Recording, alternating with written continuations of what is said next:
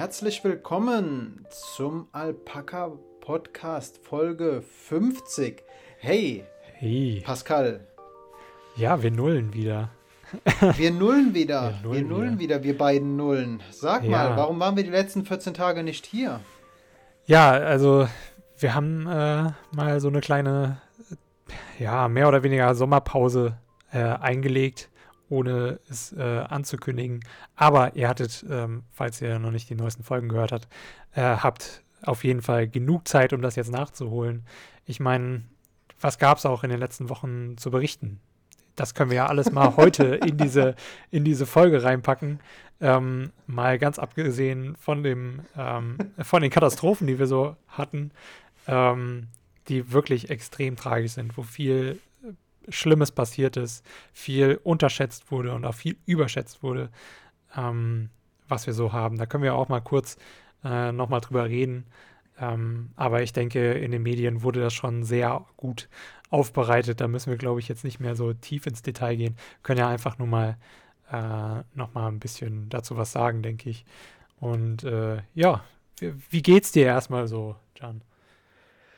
Pascal, vielen, vielen Dank. Äh, Du hast sehr gut in die Folge gestartet. Also bei all den Katastrophen, die wir, und damit meine ich uns alle jetzt als Hörerschaft, ähm, hatten, wäre es äh, unnötig gewesen, euch jetzt noch äh, uns als Katastrophe aufzubürgen. Deshalb sieht es uns nach, dass wir die letzten 14 Tage ähm, sagen wir mal, nicht anwesend waren, unangekündigt. Andere Personen kündigen ihren Sommerurlaub, auch wenn wir keinen Urlaub gemacht haben, aber ihre Sommerpause an. Wir machen das nicht. Ihr wisst, Alpaka Podcast, der Podcast, der die Regeln bricht, der Konventionen übergeht. Pascal, um Richtig. deine Frage zu beantworten, mir geht's sehr gut. Ich ähm, habe die erste Nacht jetzt wieder zu Hause geschlafen. Ich bin bei meinen Eltern. Ähm, und ansonsten geht es mir gut. Ich, ähm, ja, ich, aber erstmal die Frage, wie geht's dir? Und dann, was hast du die letzten 14 Tage gemacht? Was ging dir so durch den Kopf? Weil es ist wirklich Ja. viel passiert und ich würde gerne mit dir drüber sprechen, so, worüber hast du dir die letzten 14 Tage Gedanken gemacht? Egal, ob es persönlich ist, egal, ob es den Podcast betrifft oder ob es das Land betrifft. Worüber hast du dir die letzten 14 Tage Gedanken gemacht? Aber bitte starte, wie geht's dir? Ja, also mir geht's äh, gerade ganz gut. Ich meine, wir haben auch schon eben ein bisschen gequatscht und äh, es hat auf jeden Fall meine Stimmung gehoben, aber ähm, ja, ähm, ansonsten habe ich mir tatsächlich ein bisschen viele negative Gedanken gemacht die letzten Tage, auf die ich jetzt nicht unbedingt eingehen will. Ähm, ja, äh, ich habe mir auch ziemlich viele Gedanken darüber gemacht, äh, wie es den ähm, ja, Flutopfern geht und äh, wie da jetzt alles ähm, quasi auch neu aufgebaut wird. Ähm, habe mir Gedanken darüber gemacht, was so eine, einige Politiker sich geleistet haben darüber. Ähm, äh, hinaus halt so, was auch irgendwelche rechten Gruppen und Querdenker dort unten gemacht haben. Und äh, aber natürlich auch die positiven Seiten, äh, was ich sehr toll fand äh, und was mir im Kopf geblieben ist, dass sich alle Leute dort unten helfen und halt so viele Leute aus unterschiedlichen ähm, Bundesländern auch dort anreisen, um helfen zu können in ihrem Urlaub und dann halt eben beispielsweise nicht mal nach Malle fliegen, sondern halt ihren Urlaub dort äh, helfen ähm, äh, und äh, dort verbringen und dann was Gutes tun für die äh, Gesellschaft. Genau, das ging mir auf jeden Fall durch den Kopf und äh, uff, Bewerbungsverfahren, die gehen mir auch durch den Kopf. Ach, Oh. ich meine, wir hatten eben schon darüber gesprochen. Es ist einfach ätzend und äh, ich weiß nicht, wie das auch in Zukunft sich weiterentwickelt. Ähm, ja, genau. Und ansonsten, das äh, Semester ist ja so gut wie rum, beziehungsweise für die meisten haben ja schon die Semesterferien angefangen, äh, beziehungsweise die vorlesungsfreie Zeit. Ich habe noch eine kleine Aufgabe, die ich bis Montag abgeben muss. Ähm, ansonsten, äh, das Thema, äh, was ich mir da ausgesucht habe, ist auch ziemlich cool. Äh, geht um Spracherwerb, ähm, was so eins der coolsten linguistischen Sachen ist, äh, meines Erachtens, ähm, weil es halt auch viel zwar untersucht bei kindlichem Spracherwerb, aber auch ähm, Elemente untersucht beim ähm, ja, Erwachsenenspracherwerb ähm, und dem Erwerb einer äh, Zweisprachigkeit oder sogar vielleicht zum Polyglott, wie man das ja auch äh, gerne nennt, dich werden lässt. Und das finde ich halt immer sehr, sehr interessant. Ähm, und gerade auch äh, Polyglott? Polyglott, einer, der mehrere Sprachen sprechen, sprechen kann, mehr als zwei. ah, okay, okay. Ja, genau. Ähm, ja, also finde ich äh, ziemlich cool. Ähm, geht so halt, also den Text, den ich analysiere, ähm, beziehungsweise die, den Fachartikel, den ich zusammenfasse, der geht so ein bisschen halt ähm, über den kindlichen Spracherwerb im Alter von zwei bis vier Jahren und äh, betrachtet ähm, bilingual aufwachsende Kinder mit ähm, Deutsch-Englisch, die ähm, in Deutschland aufwachsen und äh, schaut so, welche ähm, Sprachmuster sie verwenden. Und ähm, es gibt halt dieses Phänomen von Code Mixing. Bedeutet nichts anderes, als dass man halt eben die Sprachen miteinander mischt in einem Satz oder in einem äh, nahezu Satz äh, quasi ähm, dann äh, teils Deutsch, teils Englisch redet und äh, wieder was zustande kommt. Das ist auch einfach sehr, sehr interessant, finde ich immer. Ähm, kann man sich auf jeden Fall mal mit beschäftigen. Jo. Und in, in dem Zuge, ja, ja, in dem Zuge kann, kann, man ja auch dich fragen, weil du bist ja auch bilingual aufgewachsen. Ähm, wie war das eigentlich bei dir so?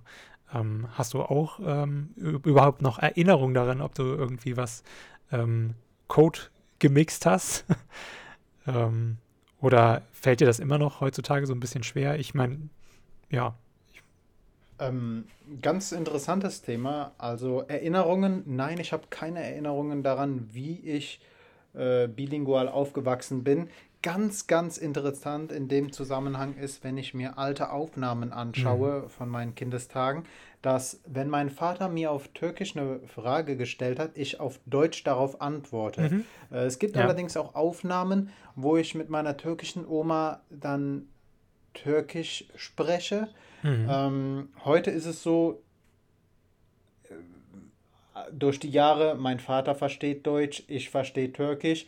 Wenn mhm. ich auf Türkisch mal einen Begriff nicht weiß, ich nenne den einfach auf Deutsch mhm. ähm, ja. und man versteht sich halt so. Ich glaube ja, aber ja. auch, dass ähm, Personen, die sich sehr, sehr lang kennen, und das müssen nicht unbedingt Familienmitglieder sein, da ist es einfacher, dass äh, man den anderen versteht, wenn auch der Gegenpart sich nicht ausdrücken kann. Mhm. Ja. Ähm, also ich glaube, das ist so ein Ding. Ähm, und ansonsten mhm.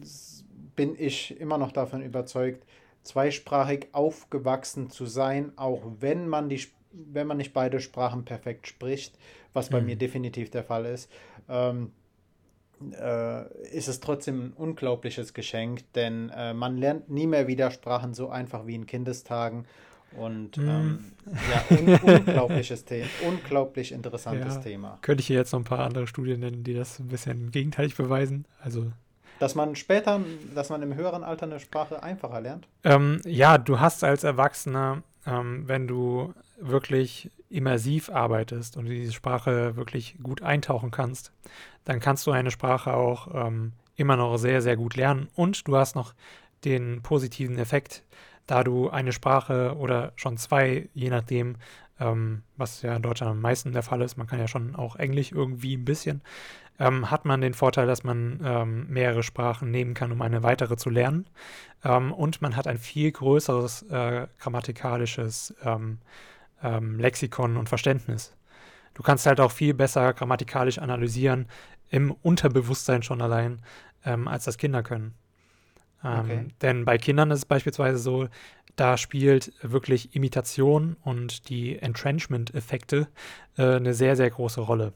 Entrenchment-Effekte, wie das Wort schon im Prinzip sagt, äh, aus dem Englischen sind quasi ähm, Graben, Ausdrücke, Begriffe, ähm, die sich eben im, ähm, äh, ja, im Sprachverlauf etablieren, im Spracherwerb des Kindes. Und ähm, deswegen kann es zum Beispiel auch sein, dass du ähm, ähm, äh, ja auf Deutsch geantwortet hast, wenn dein Vater dir auf Türkisch irgendeine Frage gestellt hat. Weil dein Hirn quasi diesen Begriff, den du dann eben sagst, oder diese Aussage ähm, erstmal verankert hat und das nur auf Deutsch beziehungsweise primär auf Deutsch, weil du es eher mehr auf Deutsch gehört hast durch deine Umgebung etc. Ähm, und so weiter und so fort.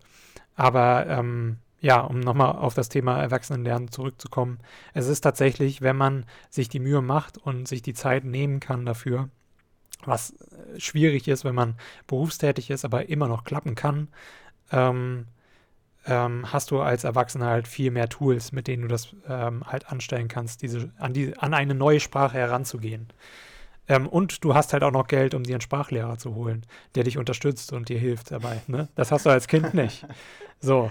Okay. Also ja, du kannst voll. halt in viel, äh, du hast halt in viel kürzerer Zeit kannst du mehr erfassen. Also ein Kind wird nicht äh, innerhalb von ähm, einem Monat so viel wie lernen können wie ein Erwachsener ähm, weil du halt als Erwachsener das eher nochmal irgendwie noch aufschreiben kannst. Du kannst es nochmal auditiv hören, ähm, du kannst es nachahmen, auch wie Kinder das machen und so weiter und so fort. Und dadurch kannst du es halt steigern. Und dadurch, dass du halt eben diese Lernmechanismen kennst, kannst du das schon relativ gut ausgleichen. Ähm, der einzige Vorteil, ähm, den halt Kinder haben, ist halt diese ähm, wirklich einfach, äh, ja, diese Narrenneugier, nenne ich es jetzt mal. Also sie, ihnen ist scheißegal, ob sie es falsch aussprechen.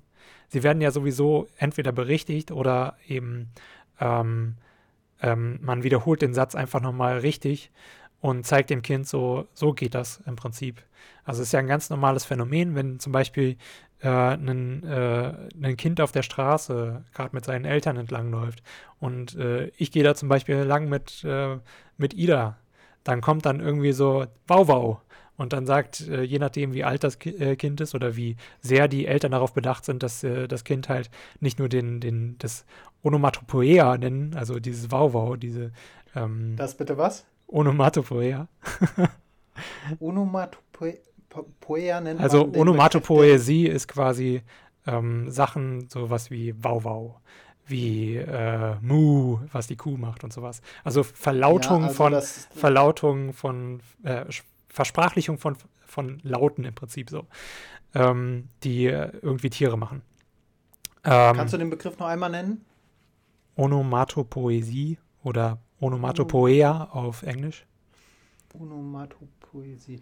Unglaublich interessant, okay, ja. Verlautung von Objekten. Ja, genau. Und wenn das Ganz cool, okay. Ja, wenn dann das ein Elternteil sagt, hier, das ist ein Hund, oder sogar sagt, hier, das ist ein Husky, und äh, das Kind wiederholt das dann, das zum Beispiel ähm, so eine Art, wie Kinder halt eher ähm, dann eben ein bisschen schneller das ähm, tatsächlich äh, lernen oder eher halt über diese Imitation etc. lernen von den Eltern. Ähm, und dann äh, muss das halt quasi, je höher frequentiert das neue Wort kommt, also quasi entweder Hund oder Husky, desto eher denkt das Kind, okay, das heißt gar nicht Wauwau, das heißt Hund. So. Und verankert das dann eben in seinem ja, Sprachgebrauch. Ähm, manche würden sagen, me mentalen Lexikon. Ähm, manche würden dann eher sagen, okay, das sind jetzt irgendwie Verbindungen, ähm, äh, morphemische etc. Hängt dann wieder davon ab, welcher Glaubensorientierung man da irgendwie ist. Ähm, Mhm. Weil man hat halt immer noch nicht genau herausgefunden, wie das jetzt äh, abgespeichert wird, wie das funktioniert im Hirn. Ähm, auch wenn es da schon ziemlich coole neue äh, Sachen gibt, die da schon auf einem guten Weg sind, denke ich. Ähm, ja, also äh, mega cool auf jeden Fall, wenn man sich damit beschäftigt. Und wie gesagt, äh, es ist nie zu spät, irgendwas zu lernen. Ähm, das Wichtigste ist einfach, dass man sich diese Neugier und einen ähm, wirklich ähm, es einem scheißegal ist, was andere Leute darüber sagen, dass man jetzt einen Fehler gemacht hat. Ähm, das ist halt wichtig, so nämlich diese, diese anerzogene Peinlichkeit von etwas falsch zu sagen, das ist halt das, was dich stoppt, egal was es ist im Leben. Und äh, ich denke, das ist auch mein größtes Problem, woran ich ähm, derzeit arbeite, das auf jeden Fall aufhören zu lassen, weil es nervt einfach nur. Ähm, halt wirklich einfach äh, einen offenen, offen zu sein für alles und nicht einfach nur zu sagen, man ist offen ähm, und halt auch eben äh, Feedback ertragen zu können, beziehungsweise was heißt ertragen zu können, einfach nicht an sich heranzulassen, sondern immer nur selbst Feedback zu geben ähm, äh, bei sehr wichtigen Sachen, die man gerade angeht. Ich glaube, das ist halt eher wichtig, als dann auf andere Leute zu achten. Also Ja. ich finde das wirklich, wirklich ähm, so beeindruckend, dass wir innerhalb der 15 Minuten Aufnahme, die wir jetzt schon haben, unseren Bildungsauftrag abgearbeitet haben. Pascal, ja. vielen, vielen Dank dafür. Ja. Ich fand ähm, diesen Vortrag von dir gerade so motivierend, äh, sich selbst nicht einfach abzuschreiben mit dem Argument, man ist ja jetzt schon so alt, man kann das nicht mehr äh, lernen. Hm. Du hast auf wissenschaftlicher Basis gerade erklärt, warum man auch im hohen Alter noch äh, neue Fähigkeiten erwerben kann. Und, und ich glaube, dass jede Fähigkeit, die man erwirbt, sei es eine Sprache oder sei es auch einfach nur ein mhm. Tanzschritt, in irgendeiner Weise die Lebensqualität steigert, weil man einfach als Mensch dann mehr kann. Und ja. ähm, ganz, ganz motivierend. Ja. Also das, ich fand gerade, dass du ähm, in den wenigen Minuten viel motivierender auf zumindest mich gewirkt hast. Ich hoffe, äh, oder ich bin mir sehr sicher, dass auch ein Großteil unserer Hörerschaft das so sieht, ähm, als so ein ähm, Mach was aus dir, dein Leben ist wertvoll, Guru, Internet-Typ, äh, von denen es ja zu Häufe ja. im äh, mhm. Netz zu finden gibt. Ganz, ganz klasse. Wow. Äh, top. Könnten wir öfter hier einbauen. Äh, die Motivationsecke ja, im Alpaka Podcast. genau. Auch grundsätzlich könnt ihr uns buchen für alle Auftritte, falls ihr mal Motivation braucht. äh, ja, also. Buchen. Ja, ja, buchen. Ja. Ähm, genau. Buchen ist ein gutes, äh, guter Stichpunkt, denn ähm, wenn man gerade seinen Urlaub buchen möchte, dann hat man echt Schwierigkeiten, ein Ziel zu finden, wo man hm. sich auch erholen kann. Denn ähm, ja. ich habe mir sechs Punkte aufgeschrieben, über die ich mir die letzten Tage Gedanken gemacht habe. Und ähm, als erster Punkt selbstverständlich äh, das Unwetter und alle damit, äh, hm. alle Folgen, die damit ähm, einhergegangen sind. Wir hatten auch darüber schon geschrieben und wir hatten darüber auch schon gesprochen. Ähm, müssen wir jetzt nicht wieder darauf eingehen. Ein Punkt, der mich einfach so so erschüttert hat, dass das alles hier in unserer, sagen wir mal, vor der Tür unserer Heimat passiert ist und dass auch Personen davon so krass betroffen waren, die man kennt oder die man über irgendwelche Ecken kennt. Also dieses Ereignis, dieses Unwetterereignis mhm. hat mich auf jeden Fall sensibilisiert, wenn das nächste Mal in der Tagesschau kommt, dass irgendwo es einen Erdrutsch gegeben hat oder dass mhm. irgendwo am anderen Ende der Welt eine Region überflutet ist. Diese Nachrichten werde ich zukünftig viel anders ja. wahrnehmen. Ähm, damit möchte ich den Punkt auch schon ja. äh, abgearbeitet haben. De damit verbunden ähm, habe ich mich gefragt, wie kann man in einer immer pluralistisch werdenderen Gesellschaft äh, Menschen erreichen. Zum Beispiel, wenn eine Naturkatastrophe droht oder wenn etwas anderes ist. Wie kann man Menschen warnen? Wie kann man Menschen ähm, erreichen? Und ich glaube, das ist ein Thema in einer Welt, wo unsere Nachrichtenquellen immer unterschiedlicher werden, wo die Medien, über die wir unsere Informationen beziehen, so viel mehr Möglichkeiten bieten als die Medienlandschaft, die wir früher hatten, wo es halt Zeitung, Rundfunk und Fernsehen gab. Ähm, mhm. Obwohl Fernsehen ja auch Teil des Rundfunks ist. Aber ähm, das sind Sachen, worüber äh, jetzt die, die Politik auch diskutiert und ähm, das war auch ein, einer der Punkte, worüber ich mir die letzten Woche, Wochen Gedanken gemacht habe. Wir waren beim Thema Buchen äh, von, von, von Urlauben. Pascal, ähm,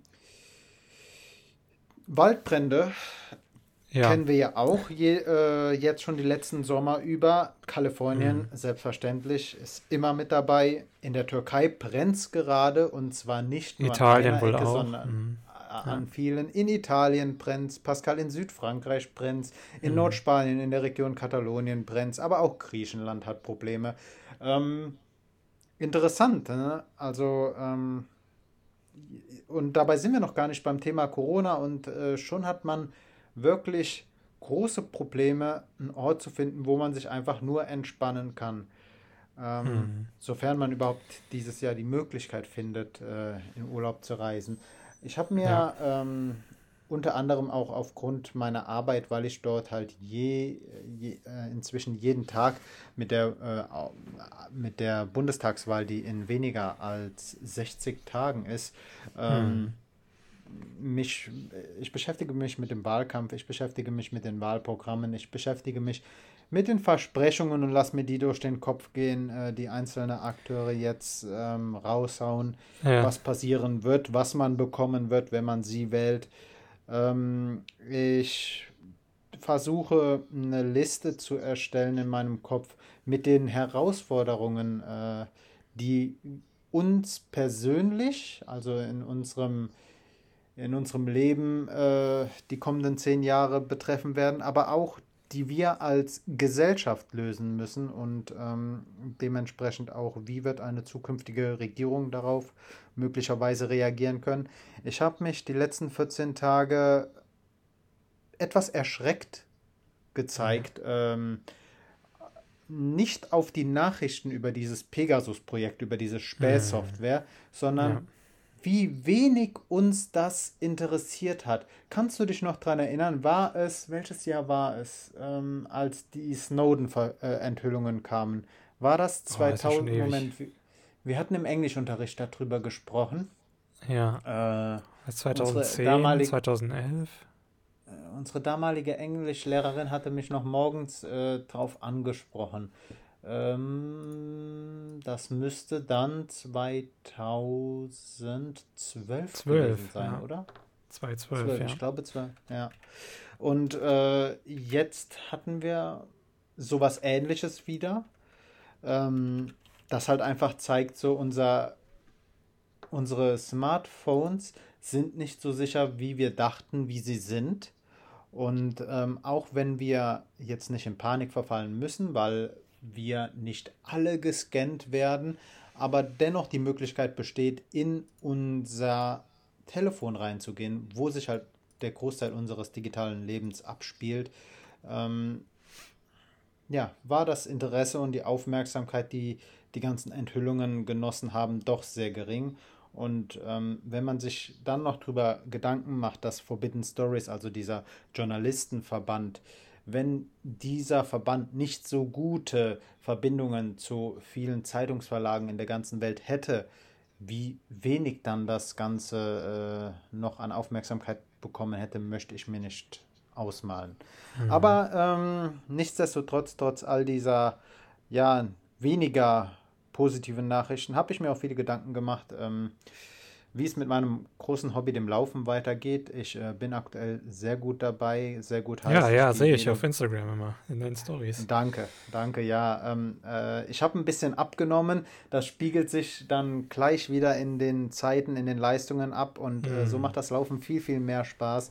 Ich ähm, die, die erste Frage, die ich mir immer stelle, ist, wo kann ich laufen gehen? Denn ähm, in Köln ist es halt äh, so eine Sache, ich äh, Köln bietet viele schöne Strecken zum Laufen. Allerdings, da ich recht zentral wohne, muss ich dort erstmal hin und durch die Stadt zu laufen ist äußerst anstrengend. Du bleibst an Ampeln stehen ja, und du hast den ganzen ja, ja. Straßenlärm, äh, du hast die Abgase, die du beim Laufen viel oder die ich zumindest viel intensiver wahrnehme und das das stresst mhm. dann doch. Aber ähm, diesen Stress werfe ich beim Laufen ab, denn Laufen ist für mich nicht nur eine sportliche Betätigung, sondern auch eine mentale Entspannung. Ich kann beim Laufen Gedanken fassen, auf die ich nach einem ganzen Tag Grübeln einfach nicht gekommen bin. Und ähm, das ist für mich ähm, sowohl eine körperliche als auch eine mentale Erholung einfach. Und, ähm, Interessant. Damit beschäftige ich mich. Ich habe mich, äh, und das ist mein letzter Punkt, die letzten 14 Tage ganz intensiv mit einem meiner Lieblingsschriftsteller überhaupt beschäftigt. Das ist Jack Kerouac. Ähm, erstmal Gratulation an den, den Herrn, der es einfach schafft, in seinem Nachnamen drei Vokale äh, nebeneinander zu vereinen. O-U-A.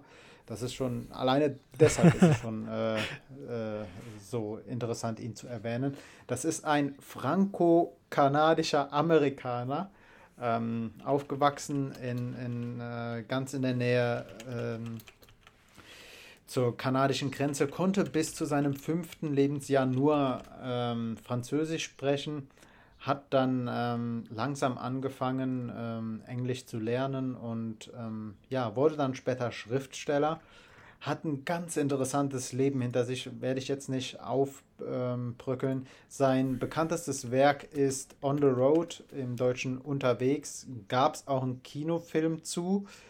Der ist ebenfalls empfehlenswert, einfach aufgrund dessen, weil die Story so interessant ist. Aber ähm, nur den Film zu schauen reicht nicht, weil man sonst nicht die Tiefe, die dieses Werk hat, und äh, die, die, die Tiefe, die auch die Charaktere da drin haben, die kannst du über den Kinofilm nicht aufnehmen. Deshalb ähm, empfehle ich es, nutzt vielleicht den Kinofilm als, als Eintritt, dann macht weiter mit On the Road und wenn euch das alles gefallen hat, dann beschäftigt euch einfach mal mit dem Leben von Jack Kerouac, liest weitere ähm, Novellen, weitere Kurzgeschichten, weitere Sammelbände von ihm. Der gute Herr hat, glaube ich, 14, 15 äh, Bücher veröffentlicht, ähm, ist streng katholisch aufgewachsen, dennoch war er sein ganzes Leben auf der Suche nach Gott, ähm, hat sich auch, hat auch mal einen Ausflug in den Buddhismus ähm, äh,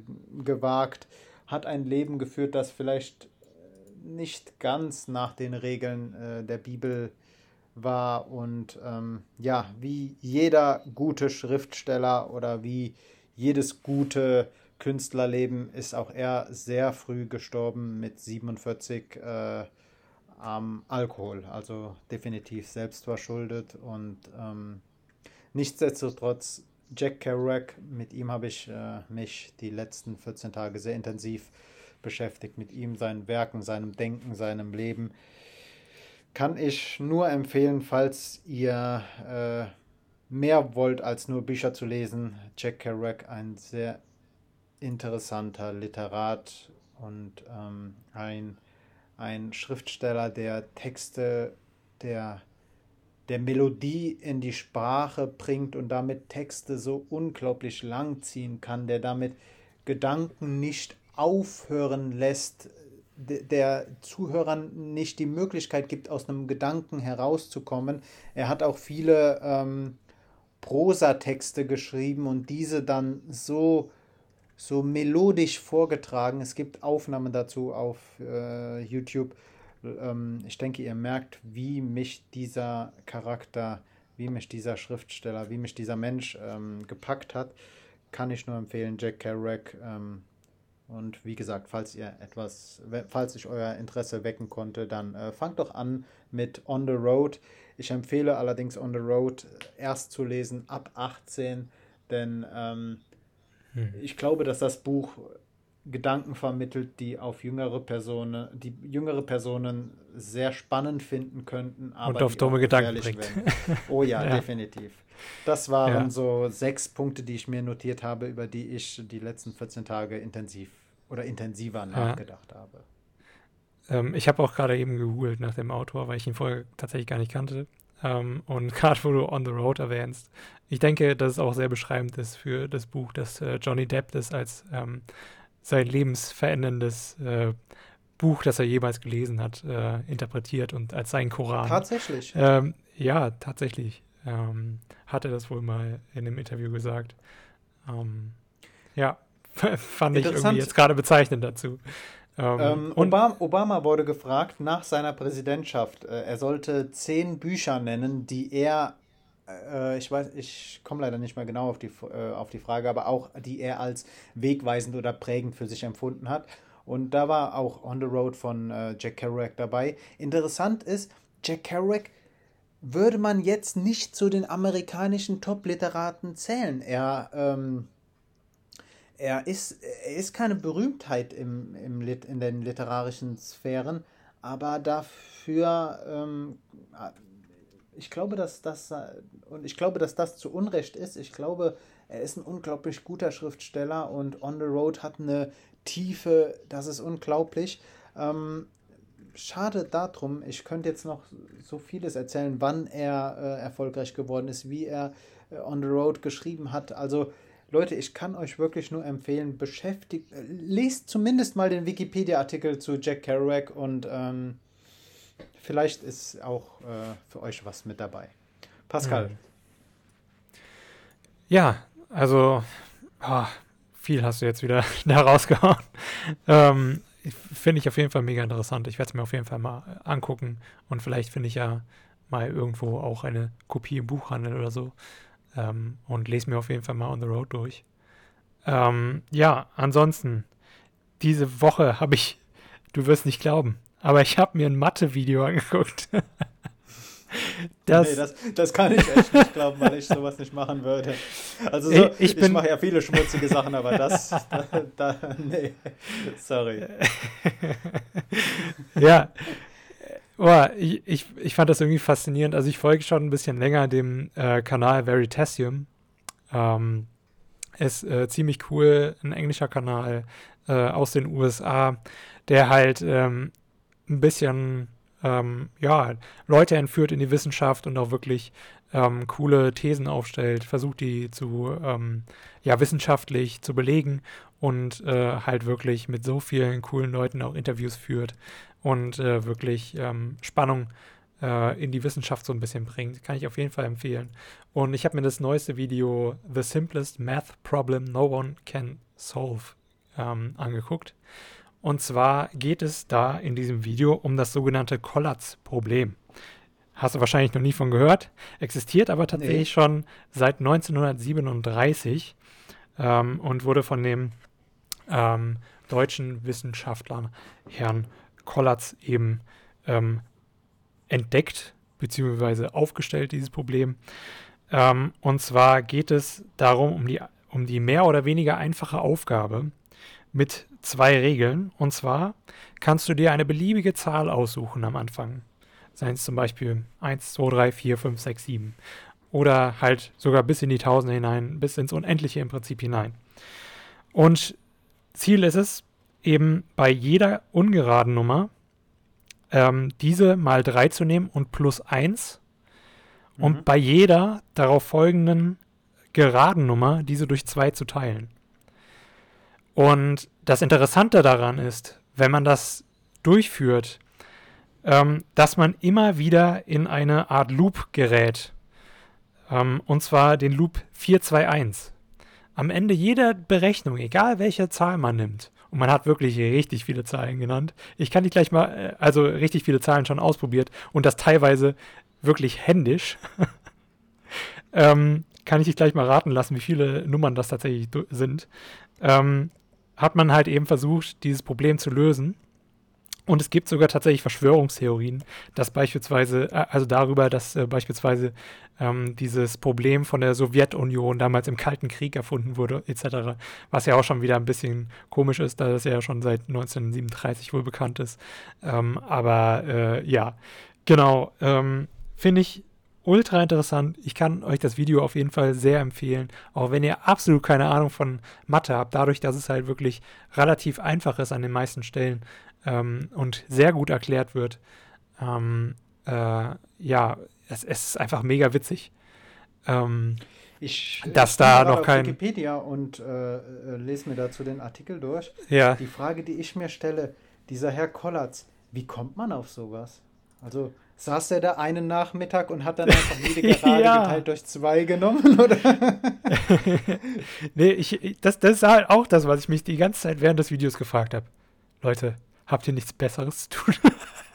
Wie seid ihr überhaupt auf diese, dieses Problem gekommen? Aber das sind halt Mathematiker, ne? Die sind halt ein bisschen crazy. So. ja, ähm, das ist ein ganz spezieller ja, Schlagmensch. Äh, ja, genau. Also ähm, es ist halt auch witzig in diesem Video, ist halt ein ähm, ein Wissenschaftler, ein Mathematiker, der eben äh, von seinem Professor damals gesagt hat, Junge, auch wenn du dich dafür interessierst, mach es einfach nicht. Veröffentliche nichts dazu. Lass es einfach liegen. Du wirst es niemals lösen. Es funktioniert einfach heutzutage noch nicht. Ähm, und äh, er hat dann aber gesagt, nö, mach ich trotzdem. Und hat, äh, er bereut es immer noch nicht, dass es getan hat, aber ähm, er, er äh, ähm, ist halt wie alle, die eben auf diesen Weg gegangen sind, dieses Problem zu lösen, äh, in einer Zwickmühle.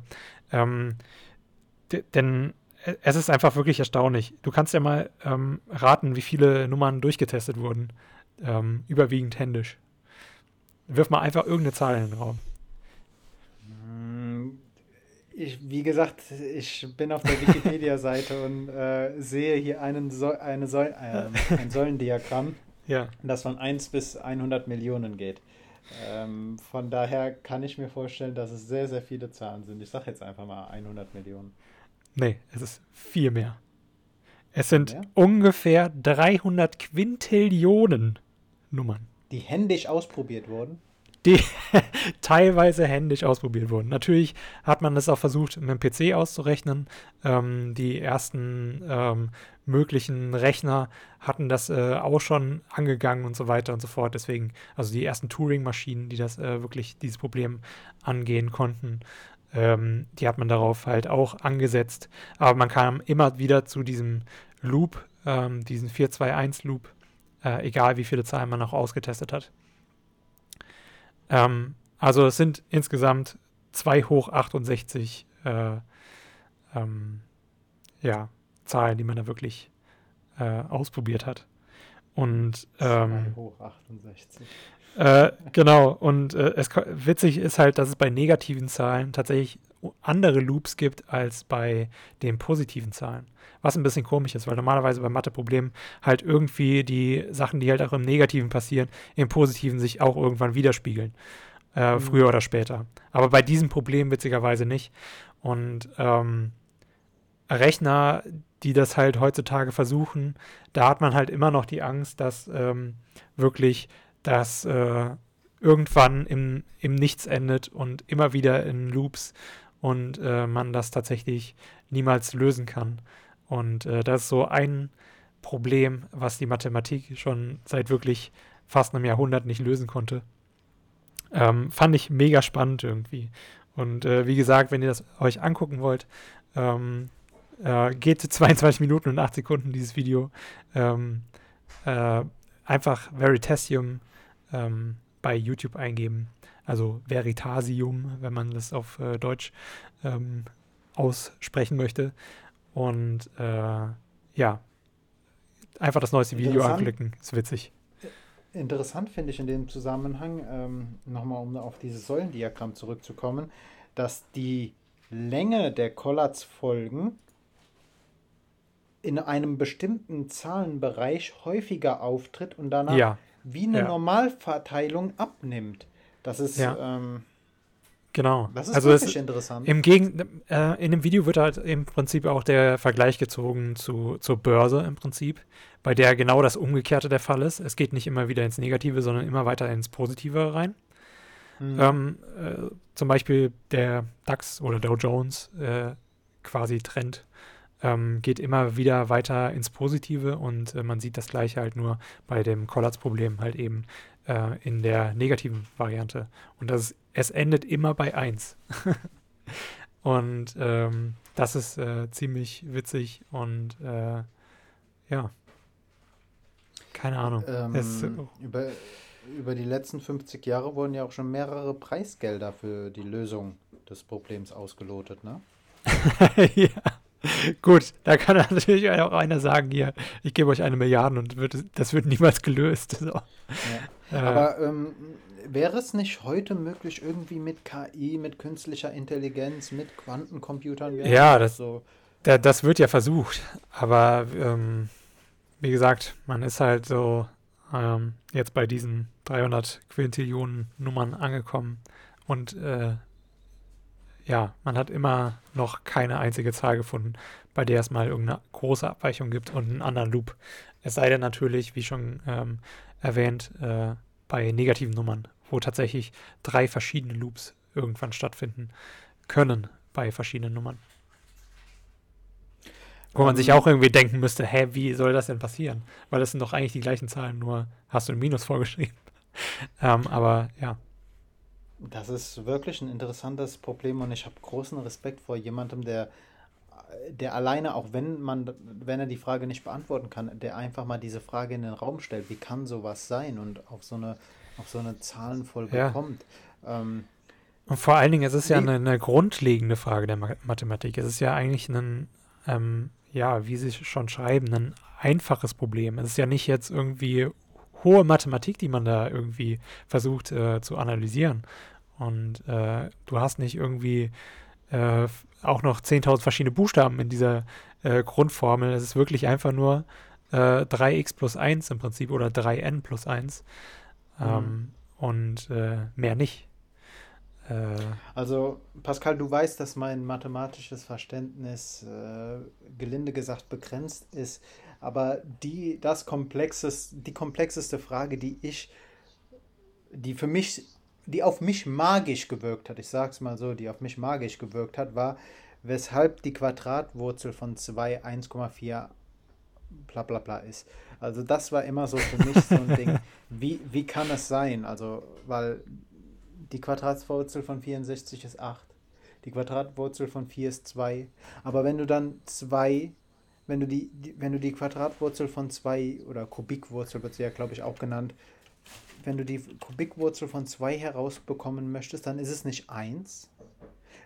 Verständlicherweise, denn 1 mal 1 würde nicht 2 ergeben. Aber warum ergibt 1,41, ich glaube, es ist eine längere Zahlenreihe, äh, wieso ergibt das dann wieder 2? So, das, das sind so, das war ein magischer Moment für mich in der Mathematik, aber dann hat es auch mit der Magie schnell aufgehört. Ja, wenn ich irgendwann mal ähm, kein Interesse mehr an Sprachenlernen habe, hoffentlich nie, ähm, möchte ich mich auch, möchte ich mich tatsächlich auch mal irgendwann mal äh, nochmal an so Grundmathe tatsächlich ranwagen, weil das irgendwie, gerade auch, denke ich, äh, wenn du dann irgendwann Kinder hast und sowas und die dann eben Mathe im Unterricht haben, es hilft schon verdammt, wenn deine Eltern das besser können als du. Ähm, oh, und dir da definitiv. irgendwie ein bisschen helfen können. Und ich meine, bei mir war es nie so. und äh, ich würde das dann doch schon gerne meinen Kindern irgendwie bieten können. Wobei Jenny da auch tatsächlich äh, besser war, früher als ich in Mathe. Vielleicht kann sie das machen. das, ist, das, ist, das ist sehr gut. Ähm, ja, wirklich interessantes Thema. Wow. Ähm, das, war, das war eine große Zahl.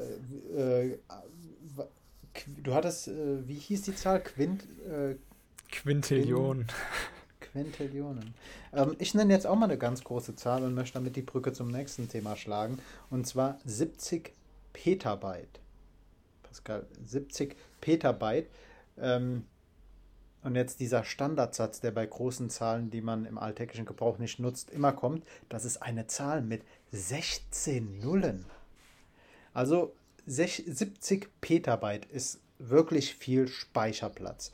Und äh, so viel Speicherplatz braucht eine Webseite, die am 22. Oktober diesen Jahres 25 Jahre alt wird. Und ähm, wahrscheinlich, wahrscheinlich werdet ihr all die Webseite schon mal genutzt haben, aber mhm. sie jetzt auf Anhieb nicht kennen. Und zwar ist das archiv.org.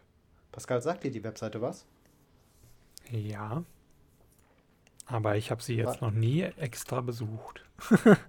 okay, also archiv.org ist eine Webseite, die dir ermöglicht, auf den Tag genau zu sehen, wie eine Webseite damals aussah. Mhm. Und das ist so unglaublich interessant, einmal zu sehen, wie sich das Internet entwickelt hat, aber auch zurückzuspringen, zum Beispiel einfach mal zu schauen, wie am 31. Juli 2007, was auf der Startseite von der Zeit, also Zeit.de stand. Das ist so unglaublich interessant. Neben dessen äh, neben dieser Funktion speichert archiv.org auch eine Großzahl an Bilder, Videos, E-Books, also alles, was man so im Internet findet. Äh, die Webseite lebt von ihren Nutzern und ähm, davon, die ganzen Sachen online zu stellen, die ganzen Sachen ordentlich abzuspeichern mhm. und ähm, hat die Webseite wird von vielen, vielen Menschen genutzt, von vielen Menschen auch gepflegt und dafür auch nochmal ein großes Danke. Ähm, sie wurde 1996 gegründet von dem amerikanischen Informatiker Brewster Cale und ähm, er hat vor kurzem verkündet, dass es ein virtuelles Event am 22. Oktober diesen Jahres geben wird, wo der 25. Geburtstag von Archive.org gefeiert wird.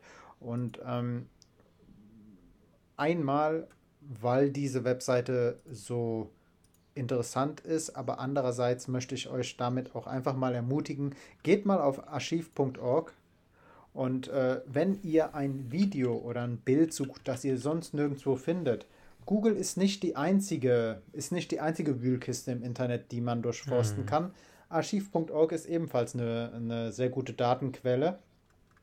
Aber äh, es ist auch, ich möchte euch auch dazu ermutigen, einfach mal drauf zu gehen und eure Lieblingswebseite mal retrospektiv zu betrachten. Ähm, beste Beispiel ist natürlich immer ähm, Google sich anzuschauen, wie Google sich über die Jahre verändert hat, aber auch wie YouTube sich verändert hat. Und ich glaube, besonders für dich und mich, Pascal, die jetzt schon ein paar Jahre auf YouTube unterwegs sind, ist es interessant zu schauen, wie haben sich soziale Netzwerke verändert.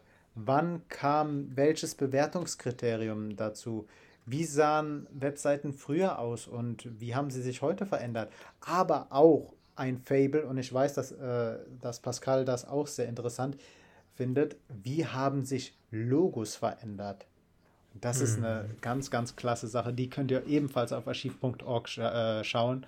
Ähm, ich empfehle euch einfach mal die Seite und äh, wollte damit auf das 25-jährige Bestehen dieser tollen Enzyklopädie. Ich glaube, es ist eine Enzyklopädie, ich bin mir nicht ganz sicher. Ähm, nicht. Ich weiß ja. auch nicht, wie man es nennen würde. Vielleicht, ja, doch schon. Also ich, ich finde, der, der Name trifft es sehr gut, archiv.org. Es ist halt einfach ein ganz, ganz großes Archiv, teilweise aufgeräumt, teilweise muss man aber auch äh, gut mit Schlagwörtern umgehen können, um das zu finden, wonach man sucht. Hm. Ja. Aber ich meine, so ist Google ja auch eigentlich. Nur vergessen das die meisten. ja, äh, Google speichert ja auch äh, Webseiten kurzzeitig ab, aber hm. archiv.org archiviert sie halt wirklich. Und, ja, ja, ja, ähm, ja, natürlich. Ich meinte nur die Suchfunktion, dass die nicht so genutzt wird, wie man das eigentlich. Naja. Hey, also äh, äh, ganz, ganz ehrlich, ich finde, man sollte ähm, Suchmaschinen, wie, wie heißen jetzt nochmal die äh, Suchbefehle, die man in Suchmaschinen eingeben kann? Die haben doch so einen bestimmten äh, Namen. Äh, ähm, die sollte man in der Schule wirklich äh, lernen, weil ich glaube, dass hm. Suchmaschinen heute, ich glaube, dass äh, Suchmaschinen ein ganz großer Entwicklungsschritt in der menschlichen Geschichte sind, ohne jetzt äh, pathetisch werden zu wollen. Ich glaube, dass, dass wir durch das durch die, durch die Möglichkeiten, die uns Google oder andere Suchmaschinen äh, zur Verfügung stellen, wirklich heute viel schneller oder besser oder effizienter unseren Alltag ähm, bewältigen können. Und ich, ähm, wenn du ganz kurz übernimmst, Pascal, suche ich den äh, Begriff de, der Befehle, wie man, äh, also es gibt bestimmte Befehle. Ja, ja, bestimmte äh, Suchmaschinenbefehle, die dir dann halt genau. helfen, wirklich dann zum Beispiel zu sagen, okay, ich möchte nur ähm, ja, das Wort Hase äh, haben und es soll auch wirklich nur das Wort Hase sein und nicht äh, Hasenbau oder sonst irgendwie was. Ähm, und am besten keine Anzeige davor geschaltet sein. genau, und ich äh, glaube, dass ja. man diese Sachen ähm, in der Schule lehren sollte. Man sollte lehren, welche ja, haben wir das nicht auch im, auf dem Gymnasium? Einmal kurz erwähnt also, bekommen? Ich kann mich, glaube ich, daran erinnern. Wir beide hatten, wir, auf jeden Fall Informatik hatten, aber, hatten wir das, glaube ich. Wir beide hatten aber auch äh, Informatik als Leistungskurs. Ja. Aber ich denke, dass man, äh, die, äh, ich glaube, dass diese Begriffe einfach auch im, im Alltag wichtig sein können, dass man sagen kann, hey Google, zeig mir alle Ergebnisse zu diesem Thema, die aber hm. auch mhm. den Begriff enthalten. Ja, ja. Und, Nö, ist auch mega, ähm, mega wichtig auf jeden Fall. Ähm, das merkt man auch immer, wenn man beispielsweise auch mal Google Scholar bedient. So mehr oder weniger das äh, Instrument, um äh, Studien zu suchen.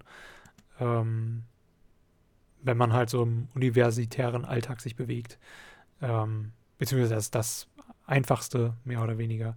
Da äh, hilft es einem auch sehr, diese Befehle zumindest im Ansatz zu kennen, zu wissen, was beispielsweise ein Gleich auslöst, wenn man das äh, vor mhm. seinen Suchbegriff setzt und den Suchbegriff in Brackets setzt, etc. pp, sowas. Äh, macht schon mega Sinn. Und dann halt eben diese ganzen Und-Befehle, äh, ja, wie man sie aus genau, der Informatik, aus dem logischen Denken halt eben im Prinzip auch kennt, so. Genau, zeig mir, zeig mir Be Begriffe zu diesem Thema an, die aber den Begriff und den Begriff enthalten. Oder ähm, schließe zu diesem Thema alle, alle Suchergebnisse au, aus, die diesen Begriff enthalten. oder durchsuche nur diese Webseite. Also man kann damit viel zielgerichteter suchen. Ich meine, Google macht es uns ja schon ziemlich einfach. Ich finde es erschreckend, wie, wie gut die Ergebnisse von Google sind. Ähm, aber man kann da selbst noch ein bisschen ähm, nach, nachjustieren, nachschärfen, mhm. würde ich es mal nennen. Ich komme ja. leider nicht auf den, ich äh, finde gerade leider nicht den, den äh, das ist ein Name von einem Mathematiker oder von einem, von einem Informatiker, ich bin mir leider nicht sicher, der äh, diese Regeln für Suchmaschinen äh, erstellt oder entdeckt hat oder mhm. ähm, ich komme leider nicht auf den, den Namen, schade. Aber ähm, lohnt sich mal, ähm, Suchmaschinenoperatoren äh, zu googeln und ja. sich anzuschauen, was man alles ähm, in die, in die Google-Suche ja. eingeben kann. Was mir schon oft geholfen hat, ist, wenn man ähm, beispielsweise den Namen eines Buches eingibt oder einer, eines Papers, das man gerade sucht, irgendwie einer Studie oder so, ähm, und dann den File-Type Doppelpunkt PDF eingibt. Das hat mir schon ja. so oft geholfen, einfach schneller auf die Sachen zu kommen und direkt quasi den Download auch da zu haben. Ähm, wenn der zum Beispiel nicht erreichbar ist über die eigentliche Seite, über die man die bekommen soll. Ich meine, da gibt es auch andere Suchmaschinen, aber pst. Definitiv. Ja. Kann, kann, es vielleicht sein, dass es die Bolsche, die Bolsche? Bolsche Du, keine Ahnung. Ich habe mir das nicht hey, gemerkt, wie das heißt. Ich benutze es einfach. Das, zeigt ja wieder, dass wir äh, den, den Podcast live. Äh, ich meine, es sind die Bolschen Operatoren, ich bin mir nicht mehr sicher. Es klingt auf naja, jeden Fall irgendwie so nach einem Mathe-Informatik-Menschen. Äh, Definitiv. Ja. Definitiv. Pascal, was gab es sonst noch bei dir Interessantes? Oder hast du noch was auf deinem äh, Notizzettel? Ich habe tatsächlich noch zwei Sachen. Und zwar einmal habe ich eine, ähm, ja, sogar zwei Empfehlungen für Netflix, äh, die ihr euch auf jeden Fall mal anschauen könnt. Und zwar ist das eine ähm, How to Become a Tyrant. Ähm, ist eine ja, Mini-Dokumentation, beziehungsweise so ein bisschen eine kleine ähm, dokumentationsartige Analyse, ähm, die halt eben versucht, auf den Grund zu gehen, wie Tyrannen an die Macht gekommen sind, wie Tyrannen die Macht halten konnten, etc. Das geht dann natürlich ähm, von Hitler bis, äh, ähm, äh, bis über Stalin ähm, hin zu äh, Nordkoreas Kim Jong-un ähm, und dieser ganzen Kim-Dynastie. Ähm, und auch tatsächlich über ähm, afrikanische Diktatoren und ja, zum Beispiel Gaddafi oder halt eben auch ich habe seinen ganzen Namen vergessen, aber er wurde, äh, glaube ich, immer Dada genannt als Kurzform. Ähm, in Zentralafrika, glaube ich, in irgendeinem Staat, ich habe schon wieder vergessen. Ähm, auf jeden Fall sehr interessant, äh, wie die einzelnen Diktatoren, was für Gleichheiten sie so an den Tag gelegt haben, äh, welche Methoden sie verwendet haben, um an die Macht zu kommen. Und äh, ja, ähm, als zweites hätte ich dann auch noch äh, unglaubliche Diebstähle, was ich mega interessant finde. Eine ziemlich coole äh, Nachbildung von den äh, tatsächlichen Vorkommnissen ähm, im ähm, ja, 20. und 21. Jahrhundert. Ähm, geht halt, äh, wie der Name schon sagt, um Raubüberfälle von tatsächlich ziemlich äh, normalen Personen. Wobei in der ersten Folge ja eine Person schon vorher auffällig geworden ist als Dieb, aber ähm, im Vordergrund stehen eher die Normalpersonen bzw. normalen Leute, die dann halt eben da mitgemacht haben oder auf diese Raubüberfälle überhaupt kamen. Ähm, Finde ich auch ziemlich cool, kann man sich mal angucken. Ist wirklich unterhaltsam auch gemacht. Und äh, falls ihr beispielsweise eher äh, auf so klassische Firmenraubfälle, ähm, äh, Raubüberfälle steht. Zum, zum Beispiel gibt es äh, in der äh, letzten Doppelfolge äh, in der Whiskybrauerei in Kentucky ähm, tatsächlich einen sehr coolen Fall. Oder falls ihr einfach wirklich ganz normale Gelddiebstähle und sowas haben wollt, da geben die ersten Doppelfolgen auf jeden Fall euch ähm, viel zum Anschauen, viel coole Sachen ähm, und interessante Sachen ähm, um damit mal so einen Abend zu verbringen. Ja, genau. Sehr cool. Ich würde gerne eine Sache mit deinem ersten Vorschlag mm. ähm, zu How to be a Tyrant verknüpfen. Und ähm, das hat sich sehr das hat mich sehr an ein Buch erinnert.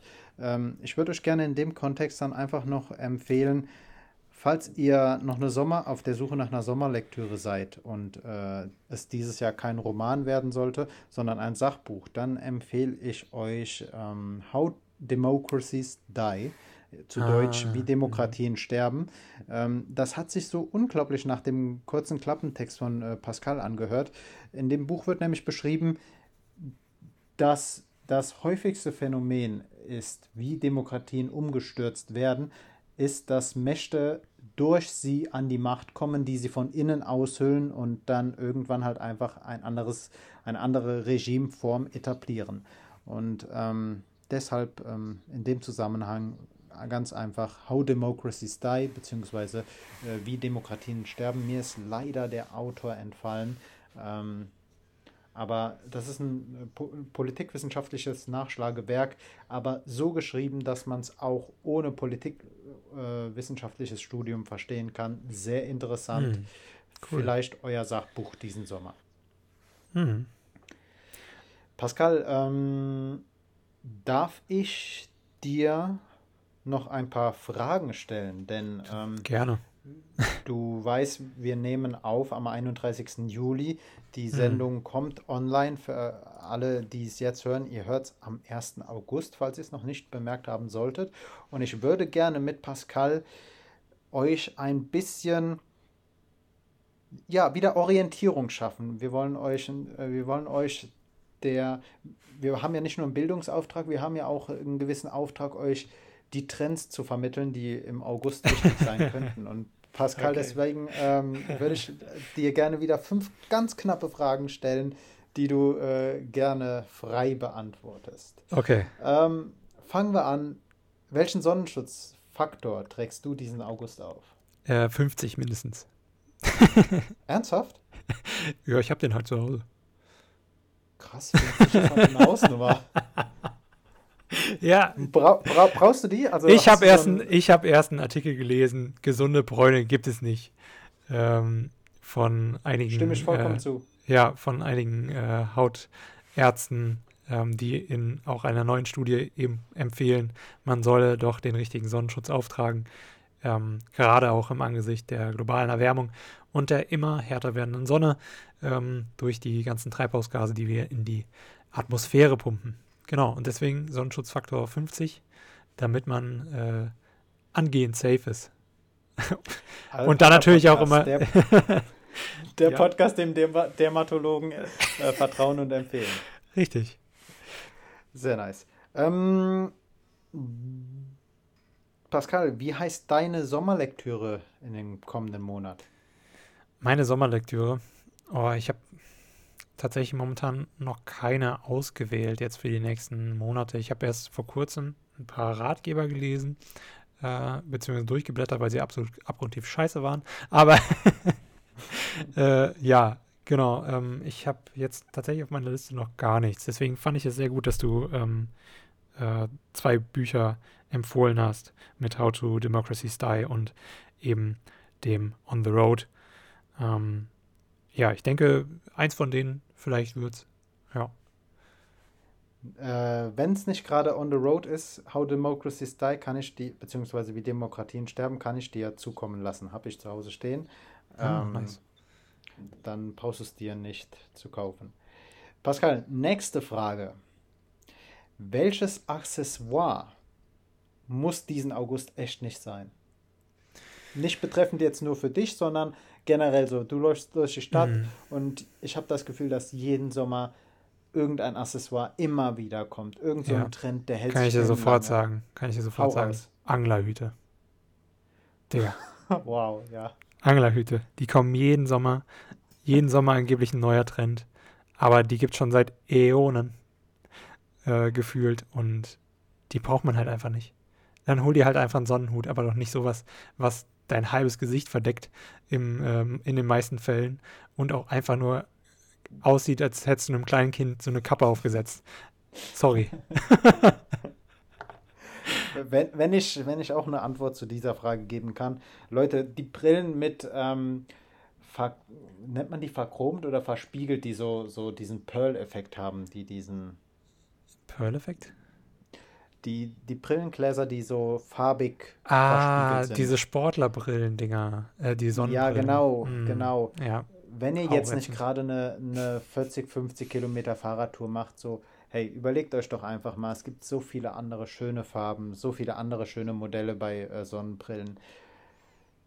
Ich weiß nicht, also ich finde, die sahen mal gut aus, die sahen auch vielleicht den zweiten Sommer drauf noch gut aus, aber wir wollen jetzt hier nicht äh, diesen Fast Fashion Trend unterstützen, aber trotzdem überlegt euch mal, ob man diese, diese äh, bunt verspiegelten Brillen immer noch tragen muss. Einfach nur mal als, als Gedankenanstoß. Weißt du, was Aber ich am Pascal- ätzendsten tatsächlich an verspiegelten Brillen äh, finde? Also egal, ob sie Silber oder in irgendeiner Farbe sind. Was denn? Ich sehe mich nur. Nur ich sehe mich durch die. Also ich. Keine Ahnung, ich finde das richtig schlimm. Du, die Person hat die ganze Zeit einen Spiegel da und es ist so, als würde ich mit mir selbst reden. Und darauf habe ich halt einfach keinen Bock. Ganz, ganz interessanter Aspekt. Vielleicht ja. kannst du das mal irgendwie linguistisch untersuchen, inwiefern sich deine Sprache verändert, wenn du das Gefühl hast, mit dir selbst reden zu müssen. Sie wird auf jeden Fall negativer, das kann ich schon mal so sagen aus meinem äh, aus meinen inneren Monologen. Aber ja, interessant. ja, ja. Ähm, Genau. Ich überspringe jetzt eine Frage und nehme die als letztes und äh, stelle dir als erstes die Frage, welche Sorte Eis ist der Geheimtipp für den August? Eis. Oh, Eis ist immer so eine richtig krasse Geschmacksfrage. Also, Welche, nenn, nenn so den Geheimtipp für den August, den, wenn man, man, stell dir vor, man ist mit der Gruppe in der Stadt unterwegs, steht dann vor seinem Lieblings-Eismann, Eisfrau und äh, alle haben sich ein, äh, so einen Dreikugel Eisbecher geholt und dann kommst du und haust so einfach eine Special-Sorte raus und alle denken so, what?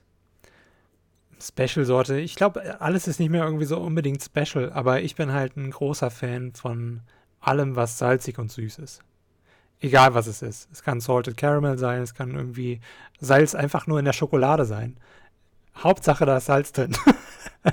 Finde Okay. find ich geil. Äh, gesalzene Pistazie ist auch mega geil. Als Eis gibt es das mittlerweile auch. Ähm, ich habe es zumindest schon mal in Marburg gesehen und so. Ähm, es ist, äh, das sind so meine Favorites. Ich bin auch nicht irgendwie so, keine Ahnung, ich finde Eis nicht erfrischend. Ähm, deswegen, ich Mhm. bin auch irgendwie auch nicht der Freund von Fruchteis. Deswegen bin ich eher klassisch orientiert und ich möchte einfach nur ein Völlegefühl dabei haben. Okay, okay, interessant. Genau. Äh, dass du Salz ansprichst, ich habe, ähm, es gibt irgendwo in der Bundesrepublik einen Fitnessshop, die Mhm. verkaufen Fitness, äh, die kaufen, die verkaufen Proteinprodukte zu sehr günstigen Preisen. Die haben eine Mhm. Webseite und da muss man dann sehr schnell zuschlagen. Und äh, ich bin ja sehr großer Fan von Proteinriegeln. Mhm. Und ähm, die hatten dann mal, ich bin mir nicht mehr sicher, ob es Yippie war oder ob es One Bars. Ich glaube One, äh, die amerikanische Proteinriegelmarke. Und ähm, du musst halt sehr, wirklich sehr schnell zuschlagen, um dann dieses Angebot wahrnehmen zu können. Und ich äh, hatte dann sehr viele Möglichkeiten, unter anderem auch äh, Schokolade mit Meersalz drauf. Und Mhm. ich dachte, ich hatte also Salz auf der Schokolade. Ähm, kannte ich nicht und äh, Pascal möchte ich auch nie wieder kennen. Also ich bin definitiv jemand, der bei etwas Süßem, wenn es nicht gerade äh, bei Karamell oder bei Peanut Butter, finde Mhm. ich, merkt man es nicht so krass, aber ich brauche nicht unbedingt gesalzene äh, Peanut Butter. Aber ansonsten ähm, bei was Süßem Salz, nee, muss nicht sein. Muss für mich nicht sein. Ja, Aber Pascal, ja. ja? Na, alles gut. Okay, ich dachte, du wolltest eine Gegenrede starten. nee. Nee, nee, nee, nee. Alles okay, gut. Okay, okay, okay. Ähm, Pascal, der, die letzte Frage. Welchen alten Sommersong kann man diesen August, ohne sich zu schämen, immer noch hören? Welchen alten Sommersong? Hm. Oder du darfst auch gerne einen nennen, bei dem man sich schämen muss, aber wir wollen ja, der, Naja, wir also wollen ja unserer Zuhörerschaft einen gewissen äh, Stil vermitteln. naja, welchen alten Sommersong? Also ich bin äh, Fan von NSYNC und Backstreet Boys. Das ist für mich immer irgendwie so äh, Sommer. Ähm, von daher alles Du von gehst denen. aber lange in der Zeit zurück. Ja, äh, du hast nach alten gefragt. Ähm, hättest du jetzt gefragt nach letztem Jahr, hätte ich die keinen nennen können, weil ich die schon wieder alle die Titel vergessen habe. Ähm, so gut waren die. nee, Mhm. Quatsch. Aber ähm, ja, Also ich habe jetzt leider kein Spotify offen, sonst hätte ich hier bestimmt einen aus meiner Sommerplaylist, äh, hätte dir da irgendwie ein, zwei sagen können. Aber ich bin jetzt auch tatsächlich ehrlich zu faul, das zu öffnen. Sehr gut, du hast ja einen Titel genannt. Ähm, ich hoffe, dass wir euch mit diesen Fragen, ich hoffe, dass Pascal euch mit diesen Fragen äh, einen gewissen Halt, einen gewissen stilistischen Halt, äh, eine gewisse Orientierung für den August geben konnte. Pascal, hast du noch etwas auf deinem, auf deinem Notizzettel? Auf meinem Notizzettel, ja. Also ich meine, wir können das noch gerne noch mal ein bisschen auf die äh, Olympia-Kimonos eingehen. Äh, ich habe dir den Link ja geschickt. Ich fand mhm. die nämlich ziemlich interessant. Ähm, wir können ja einfach nur, um die Folge einfach noch mal ein bisschen äh, dann abzuschließen, um da noch mal ein bisschen ähm, halt, äh, ich weiß nicht, was Kunstvolles noch mal ein bisschen mehr reinzubringen, äh, können wir da einfach die mal so leicht analysieren, so die, die uns am meisten gefallen. Wir müssen ja nicht durch jetzt alle irgendwie, wie viel sollen das sein, 213 oder so, äh, müssen ja nicht dadurch jetzt durchgehen. Auf der Seite, die ich dir geschickt habe, sind auf jeden Fall ähm, nur ein paar jetzt mal aufgeführt. Die kannst du, cool kannst du unsere Zuhörer kurz abholen und äh, erklären, was sich, äh, was sich die, von wem kommt denn das? Von, äh, von den Japanern. ja. Ja, ja, aber ist, äh, die haben, äh, hat sich da das äh, japanische Olympische Komitee irgendwie überlegt, wir kreieren ja, genau. jeden. Okay, okay. Ähm, okay. Genau, also sie haben äh, maßgeblich halt mit äh, großen ähm, Kimono-Herstellern, ähm, Kimono-Schneidereien ähm, zusammengetan und haben gesagt, wir wollen hier eben für jedes Land, das äh, partizipiert, ähm, ähm, ja, wollen wir ein Kimono gestalten mit Mustern, die irgendwie an dieses Land erinnern, aus der japanischen Perspektive heraus. Und ähm, tatsächlich ah. haben sie auch, wenn du ein bisschen weiter runterscrollst, das letzte ist tatsächlich für die ähm, Flüchtlings, ähm, ja, für, für, im Prinzip eine, eine, Repräsentation für, für geflüchtete Menschen. Ähm, die auch ziemlich schick ist, ähm, so ein bisschen an einen äh, Schmetterling erinnert, würde ich mal sagen. Ähm, und, äh, Schmetterling siehst du da drin, okay. Ich, ja. ich sehe da jetzt einen Schmetterling. Ja. Oder vielleicht, weiß ich nicht. Ähm, also, ähm, du hattest mir den Link ja geschickt und ich habe mir die mhm. Kimonos auch schon mal angeschaut. Erstmal Kimono, unglaublich schönes Kleidungsstück. Ja. Äh, wirklich äh, ganz, ganz großes Lob von mir an äh, die japanische Kultur oder hm. ich denke, es ist japanisch, man kann das so spezifisch sagen. Ne? Ja. Ähm, ich finde, Kimonos sind unglaublich schöne Kleidungsstücke. Ja. Und es ist tatsächlich ähm, nicht so, wie es immer erscheint, einfach nur ein Ding für äh, weibliche ähm, Personen, sondern auch mh. tatsächlich äh, ähm, Männer können das auch tragen. Ähm, genau. Und äh, also, ja, ich, ich finde es auf jeden Fall cool, dass sie sowas äh, traditionell Japanisches und Gewand halt ähm, verwenden, um ähm, dann halt eben ihre Sicht auf die Welt halt äh, irgendwie so ein bisschen zu zeigen. Äh, fand ich sehr cool. Also ich habe mir die Webseite angeschaut, ich habe mir auch die Beitexte dazu durchgelesen. Mhm. Ähm, ich finde die, die, die, die Intention richtig klasse. Ähm, mhm. Gut, dass du eben nochmal er, erwähnt hast, aus der, aus der japanischen Sicht, also Sachen, mhm. die für dieses Land repräsentativ stehen, aus der japanischen Sicht.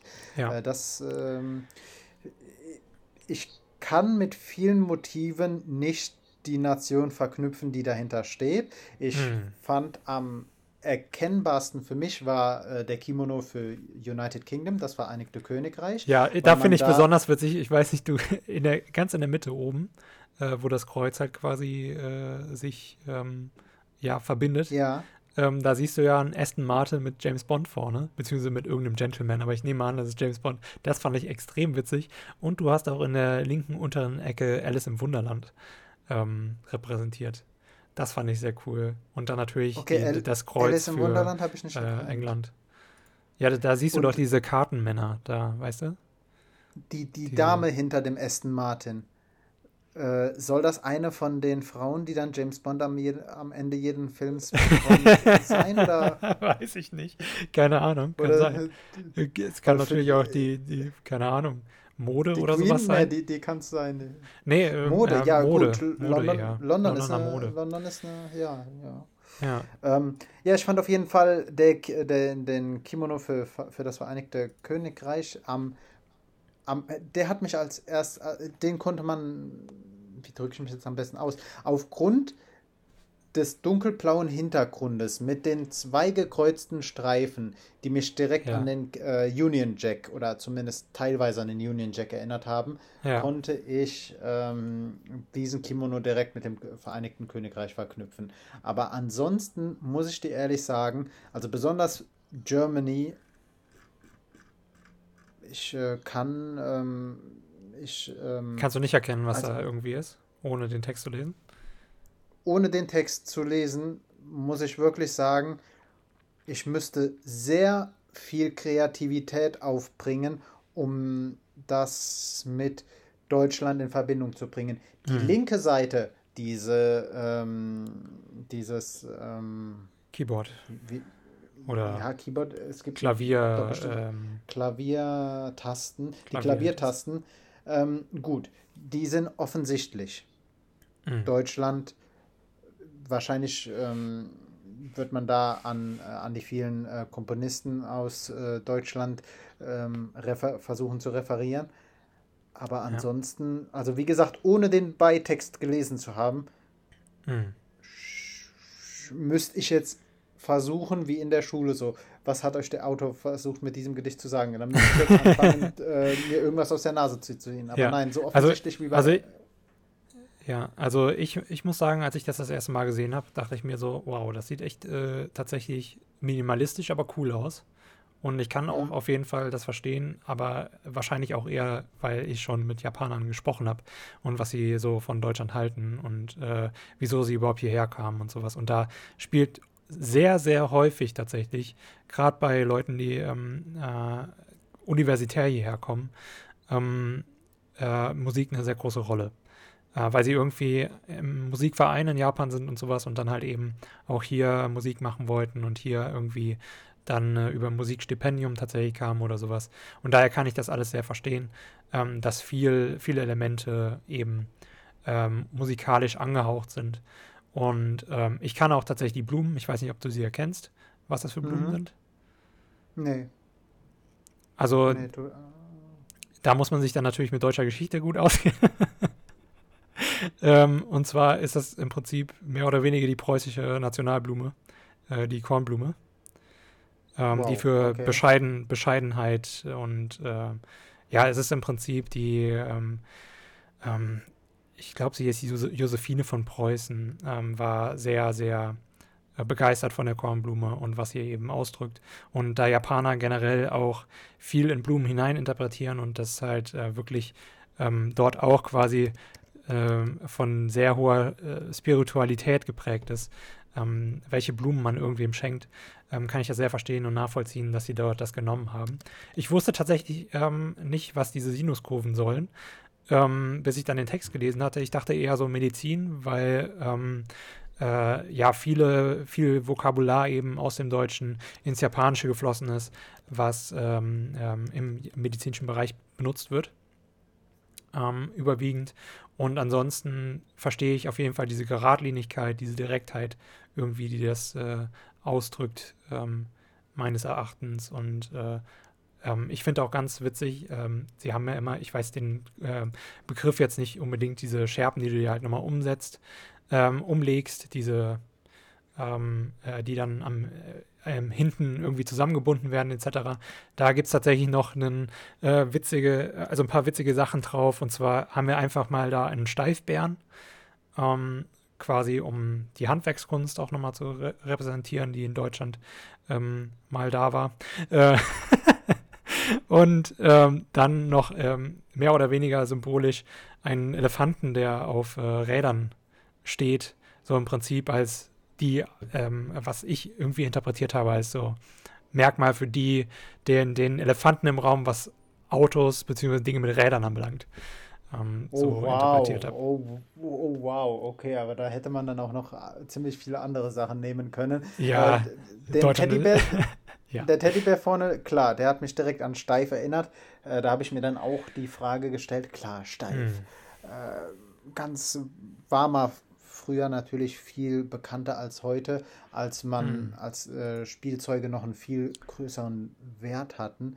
Ähm, Ja, aber interessant, dass, dass, also dass, dass diese Erinnerung dann doch so, äh, so äh, prägnant noch ist im japanischen Gedächtnis, wenn man an Deut Deutschland denkt. ja, Ähm, f- fand ich halt auch interessant, dass das immer noch so das Krasseste irgendwie ist. Also, ähm, keine Ahnung. sehr Also cool. im, im Text steht ja dann im Prinzip, dass es vor allen Dingen irgendwie um die Symbiose von ähm, Hochindustrie und äh, eben der klassischen Kultur irgendwie in Harmonie ähm, darstellen soll, dieser Kimono.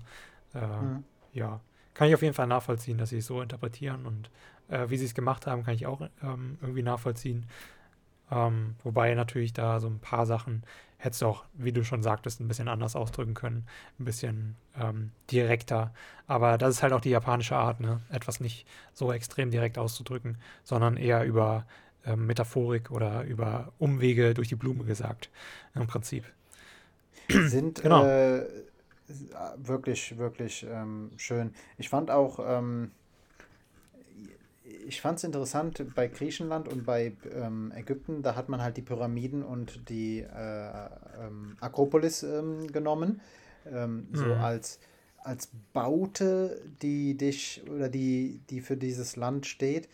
Ähm, da kam mir dann so die Frage, haben wir in Deutschland irgendeinen Bau, der so so bekannt ist eigentlich. Also Schloss Schwanstein ist, glaube ich, noch über, über Deutschlands Landesgrenzen hin bekannt für Personen, die sich jetzt nicht jeden Tag mit Geschichte und äh, mit Hm. Gebäuden beschäftigen. Aber haben wir ansonsten in äh, Deutschland noch irgend so Naja, das Gebäude? Brandenburger Tor natürlich, ähm, was äh, Okay, ja. ja Berlin halt einfach zeigt so. Ähm, das ist ja, Ja. auch sehr bekannt und beliebt. Und, Und äh, äh, ich habe auch gleich an die Hauptstadt gedacht, aber an den äh, Fernsehturm auf dem Alexanderplatz. ich glaube, das ist kein Wahrzeichen. auch wenn es für Berlin ein Wahrzeichen wa- ist. Nee, es geht ja jetzt auch nicht um Wahrzeichen. Ich weiß nicht, ob die Pyramiden ein Hm. Wahrzeichen sind, offizielles. Also bei der Akropolis klar, aber ähm, naja, okay. Cool, also auf jeden Fall coole Sache. Nochmal, ich äh, möchte halt einfach meine Bewunderung für Kimonos nochmal ausdrücken. Sind die Dinger normalerweise aus, ähm, aus Seide? Ähm, die gibt es tatsächlich aus verschiedenen Stoffen. Ich glaube nicht, dass sie alle aus Seide unbedingt sind. Eher aus einem äh, Leinenmix, würde ich mal behaupten. Ähm, aber das müsstest du nochmal googeln. Okay. Ähm, Ähm, das, wie die tradi- traditionell jetzt sind, weiß ich nicht, aber dadurch, dass sie halt auch früher ähm, nicht nur getragen wurden bei Festen etc., äh, sondern auch Alltagskleidung, äh, je nachdem waren, denke ich schon, dass es da ähm, eher irgendwie Baumwolle ähm, und nicht unbedingt nur Seide ist. Bei dem, bei dem äh, Kimono, der für China steht, hast du links oben auch noch einen Panda-Bär. Und ähm, du hast. Ist das ein Fluss oder ist das ein Drache, der da zwischendurch fließt oder fliegt? Bei China? Ganz, ganz am Anfang, ja, unter Japan. Äh, ich nehme mal an, schon, dass es ein Drache ist, ja. Aber nee, ich glaube, Also, das ist eher ein Fluss. Coole einfach nur. Geschichte auf jeden Fall. Es, es gibt ja Geschichte. keinen Drachenkopf irgendwie. Nice. Ja, Sehr cool. also könnt ihr euch gerne mal anschauen. Findet ihr einfach nur, wenn ihr bei Google einfach eingibt, äh, Olympia-Kimonos. Gibt es ganz viele verschiedene. Es gibt tatsächlich auch einen für die Türkei, wenn dich das noch interessiert. Der ist jetzt aber leider nicht hier drauf. Den, Ja, es waren ja nur fünf oder sechs, die, die da aufgezählt wurden. Den türkischen Kimono werde ich mir safe noch anschauen. Hm, Kimono. der sah auch eigentlich ziemlich cool aus. Ja, nice. Nice auf jeden Fall. Pascal, ich glaube, wir haben diese Folge. Lass mich mal gucken. Wow, wir sind, wir steuern wieder die eine Stunde und 20 Minuten an. Ich glaube aber, wir haben diese Folge mit einigen wirklich interessanten und auch tiefer gehenden äh, Themen Hm, ja, geschmückt. ich denke ich denke auf jeden Fall, dass die Folge, ähm, ja, ich, die letzten zwei Wochen, in denen ihr uns nicht gehört habt, wett, wettgemacht hat. so. Definitiv. Äh, Definitiv. Ihr habt auf jeden Fall viele Inhalte. Wir, ähm, ja, wir sind nicht so aufs Negative eingegangen. Ich denke, davon hattet ihr die letzten zwei Wochen genug und äh, wir hoffen, dass ihr euch entspannen könnt. Vielleicht habt ihr nächste Woche Urlaub und könnt euch die Folge am Strand anhören oder äh, zu Hause auf Balkonien oder Terrassien. Und äh, ja. So sieht's aus. Genau. Nimmt, nimmt irgendwas aus dieser Folge mit. Ähm, äh, nimmt, ich hoffe, ihr habt irgendwas aus der Folge gelernt. Ich definitiv. Ich fand den Einstieg richtig klasse mit der, Verlaut, mit der Verlautbarung von Be Verlaut. Ne, nicht Verlautbarung. Ver was? Verlautbarung? da sieht man wieder, wie gut ich was gelernt habe.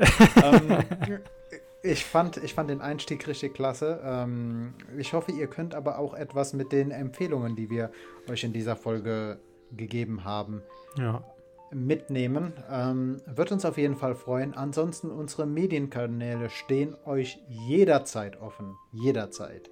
Genau. Ähm, schreibt uns eine Mail. Schreibt uns auf Instagram. Ansonsten, ähm, wenn ihr unsere Handynummern habt, ruft uns auch gerne an. ähm, Ansonsten, Pascal, die letzten Worte gehören dir. Ja, also mir bleibt nichts anderes zu sagen. Ähm, und ich wünsche euch auf jeden Fall eine schöne Woche und äh, ja, bis zum nächsten Mal.